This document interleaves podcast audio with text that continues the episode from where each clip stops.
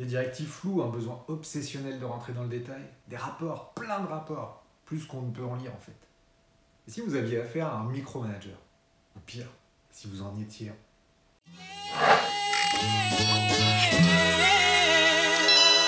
Les adeptes du micromanagement, il y a de fortes chances que vous en ayez croisé dans votre vie professionnelle, ou en tout cas vu dans des séries ou des films. C'est l'archétype du petit chef qui veut être au courant de tout, être en copie de tous les mails, avoir la parole, et qu'on imagine bien en train d'épier son équipe derrière la vitre de son bureau. Alors dit comme ça, on se dit que c'est pas bon pour l'entreprise, que c'est quelqu'un de néfaste, et on se demande même comment il a pu arriver à telle responsabilité. Donc évidemment, c'est pas aussi simple. Le plus souvent, avant d'être manager, il a été vu comme un des meilleurs éléments de l'entreprise. Il est bon dans ce qu'il fait, peut-être même brillant, très engagé dans la réussite de la boîte, et il possède cette petite dose d'empathie qui en fait un bon collègue, celui sur lequel on peut s'appuyer.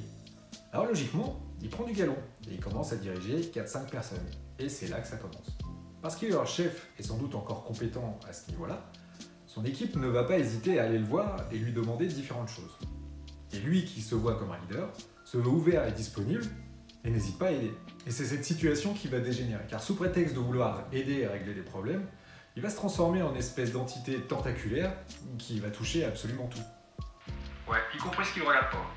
Et il va m'en demander toujours plus, et rentrer chaque fois un peu plus dans le détail. Il faut bien l'avouer, au début, les autres le laissent faire. Parce que finalement, il est assez pratique, ce gars ou cette fille, qui veut bien s'occuper de tout ce dont les autres ne veulent pas s'occuper. Sauf que quand il va monter dans la hiérarchie, bien évidemment, ça va pas s'arranger. Il reste toujours obsédé par le contrôle, sauf que son équipe a grandi. Tout va alors devenir personnel, il va demander de plus en plus de rapports, s'attacher aux détails, et commence à faire de la rétention d'informations.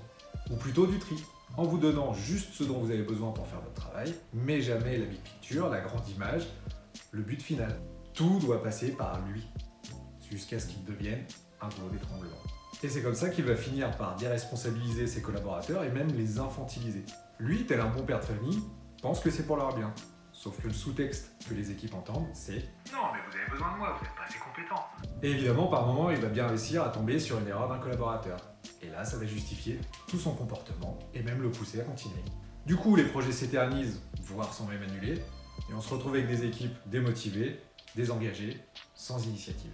Elles en arrivent à faire strictement ce qu'on leur demande, parce qu'elles sont persuadées que c'est le meilleur moyen de lui mettre le nez dans son caca. Le micromanagement, c'est souvent un énorme gâchis, parce que finalement, ce manager est persuadé de faire ce qu'il faut, là où il ne s'agit que d'une fuite en avant.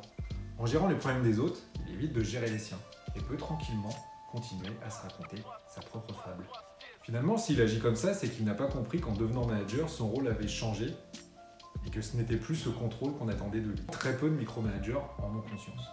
Si vous avez le doute d'en devenir un, voici 5 conseils pour corriger le tir. Premièrement, communiquer. Et surtout, ne confondez pas la communication et l'éloquence. Pas la même chose. Ce que vous devez faire, c'est vous assurer que les autres ont compris. En deux, utilisez un même référentiel. En disposant des mêmes informations, vous éviterez les quiproquos et les incompréhensions. Tâchez donc qu'elles soient centralisées. 3. Apprenez à déléguer. Mais vraiment déléguer. C'est même la première chose à faire. C'est une question de confiance. Alors si vous avez du mal, commencez par des petites touches, histoire d'enchaîner les petites victoires pour que tout le monde prenne confiance. En 4, n'oubliez pas que le temps est précieux. Le vôtre et aussi celui des autres. Donc on le fait respecter en évitant dans les deux sens les interruptions, les réunions pour rien ou les demandes déjà traitées.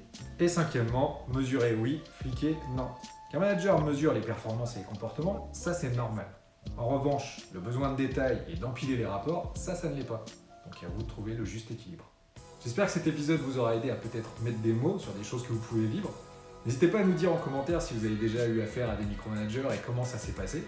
Partagez cet épisode à tous ceux qui pourraient en avoir besoin. Si ce n'est pas encore fait, n'oubliez pas de vous abonner à la chaîne et à bientôt.